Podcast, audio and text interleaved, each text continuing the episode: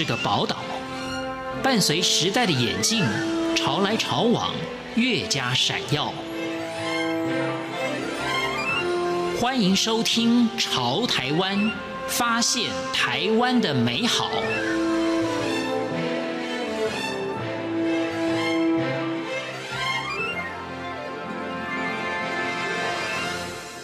各位亲爱的听众朋友，您好，我是李正淳。随着时代不断的变化，我相信很多朋友们都发现到，小时候跟现在，大概我们的生活周遭有很多事物都不断的在改变。那饮食说起来，应该是改变的会是比较少一点的，因为你喜欢吃的东西，可能你到老了还是会喜欢吃。可事实上呢，还是有一些食物，也许就在时代的变迁当中会逐渐的消失，你都没注意到。那是不是能够在掀起一阵复古风的现在，有些人会知道，哎，原来有一些老东西、老味道，还是应该尽力的把它保存下来呢？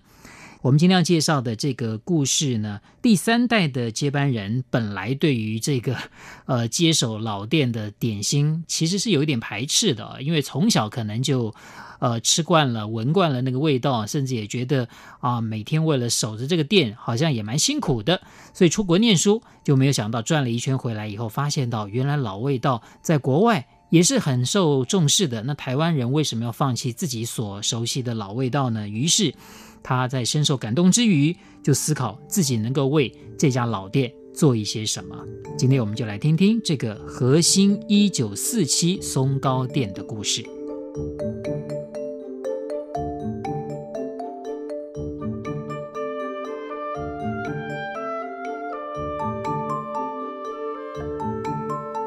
这里是中央广播电台台湾之音，我是李正淳。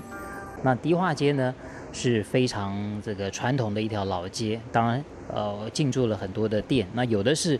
呃，很早以前呢就在这里，可能有数十年甚至上百年的店。但是也有一些，可能是比较年轻的朋友啊，来到这里啊，觉得这是一个很好的据点，就在这里呢，开了一家这么样的店。那我们今天来的这个店蛮特别的，听名称，可能大家会以为这是一家在地的老店，因为它叫做和兴一九四七。那你会觉得说，哇，那到现在也应该也是七十年的店在迪化街了。可事实上呢，他们在迪化街才一年的时间，这是一个很特别的缘分呢，来到迪化街开这个店。那我们今天很高兴能够访问到，应该是这个和心糕团店第三代的这个负责人郑匡佑先生。你好，你好，大家好。是我们知道郑广宇先生其实是跟太太啊一起把这个核心这个店的招牌给接下来了。那当然主要是太太这边的这个父执辈这边把这个店传下来的。那刚刚我提到了一个很关键的问题，也就是说这个店名叫做核心一九四七，就代表说这个这个招牌最早是在一九四七年就开始出现了。可是呢，我刚刚也提到在迪化街，它却是才一年而已。这个机缘很特别，先跟大家解释一下啊，就是原来不在迪化街啊的这么一个店，为什么要来到迪化街开这个糕饼的啊？这这相关的这个食品的店？嗯，其实我们是在南门市场，老店在南门市场。那其实我们一开始其实最主要是想要在南门市场市场里面做做一个重新的转型。那其实我们其实，在南门市场那时候在计划的时候，大概计划到半年的时间，其实发现说，诶，市场的摊位这么多，如果是我们的那一家做转型的话，其实好像似乎真的不会吸引年轻的族群。因为其实我跟太太也是希望把传统的糕点，在我们这个接手的呃新接手的目标上，我们希望把它推广给年轻的族群。因为我们其实我们在市场帮忙的这几年，其实看到。的面孔其实都还是老一辈的面孔，甚至说，哎，从以前的以前的叔叔阿姨，像变变变成现在的爷爷奶奶。那我们发现说，其实很年轻人其实很少走进菜市场，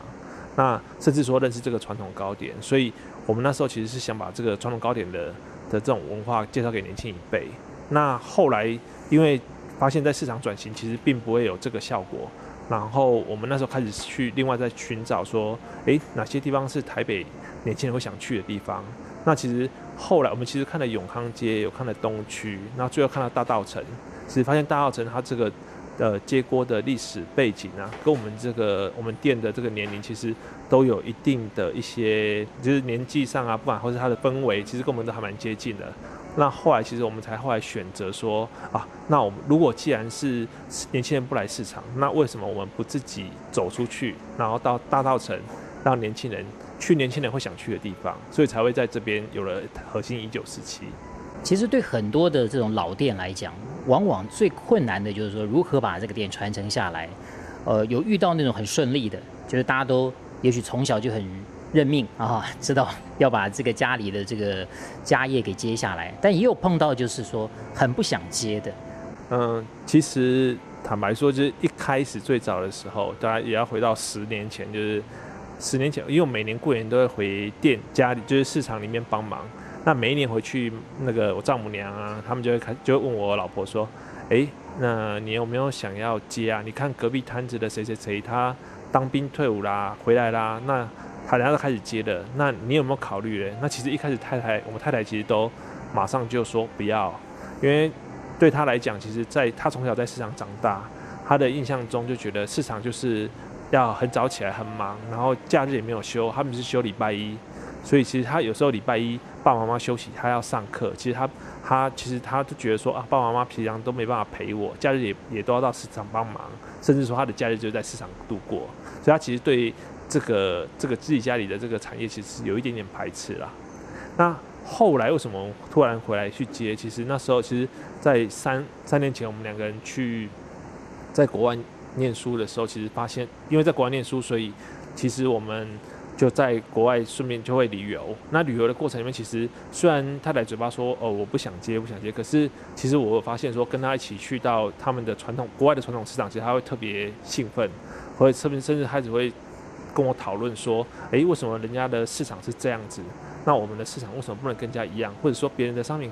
老东西它可以这样子卖法，为什么我们不行？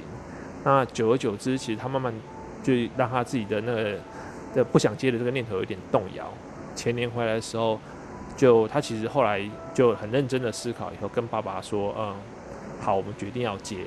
但是我们想用看看我们的方式来接手。”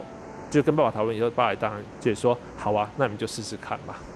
当然就，就就你太太来讲，她等于说是这个这个老店的这个下一代啊，所以她的那个情感会比较浓，或者说她的感觉会比较复杂。那对你而言啊，等于说你是跟他结婚嘛啊？当然，呃，就夫妻总是一体的。你的转折有像他这么强烈吗？我的转折其实这对我来说是一种挑战。那当然，其实我们在国外的时候一直在脑袋里，我们在我们刚开始要接接手这个传统的产业这个部传统糕点产业这部，其实我们一直在思考说，诶，呃，我们现在常常大家在讲的传统跟创新这两件事情是不是？有可能结合在一起，或者说，当它变创新之后，它的传统的内精神跟内涵还是会在。然后简单来讲，就是说，我们我们家其实我们最最有名就是松糕。那其实松糕其实在一百年前，人家发明，当有人把米磨成粉，然后蒸成糕点，在那个时候，人家觉得说这个是创新，是一个创举。可是现在，恰到我们现在七十年了，在我们手上的时候，我们觉得这个是一种传统。可是觉得我们我们那时候其实在想说，传统跟创新其实应该是一个循环，只是说在每一个时代，我们要用什么样的方式去表现它。这东西就是它是一一种保留传统跟创新结合一起的一种精神在。所以其实后来对我来说，其实我很兴奋啊，因为对我来讲说这是一种挑战。然后再就是说，以前跟太太讲，他还就说啊不要想了，不要讲，我不要不想听。那现在跟他讨论，他还说好啊，那我们就试看看。那当然我心里来讲说。太好了，我也可以试看。当然我知道会接手，真的碰触之后才知道啊，真的有有一定的难度。但是头都洗一半了，就是还是要很认真的做下去。无限向全世界传开，永恒的关怀来自台湾之音 RTI。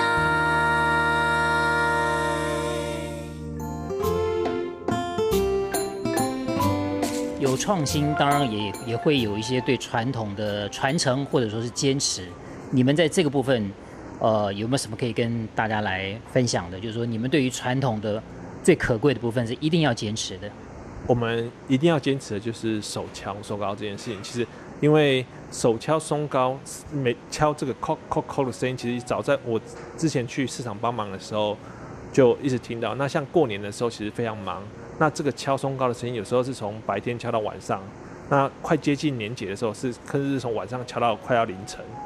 当然，我们也有发现说，哎，现在很多松糕其实它并不是用一个一个敲的，它是蒸一个大的，然后用切的。那对我们来说，其实说，哎，好像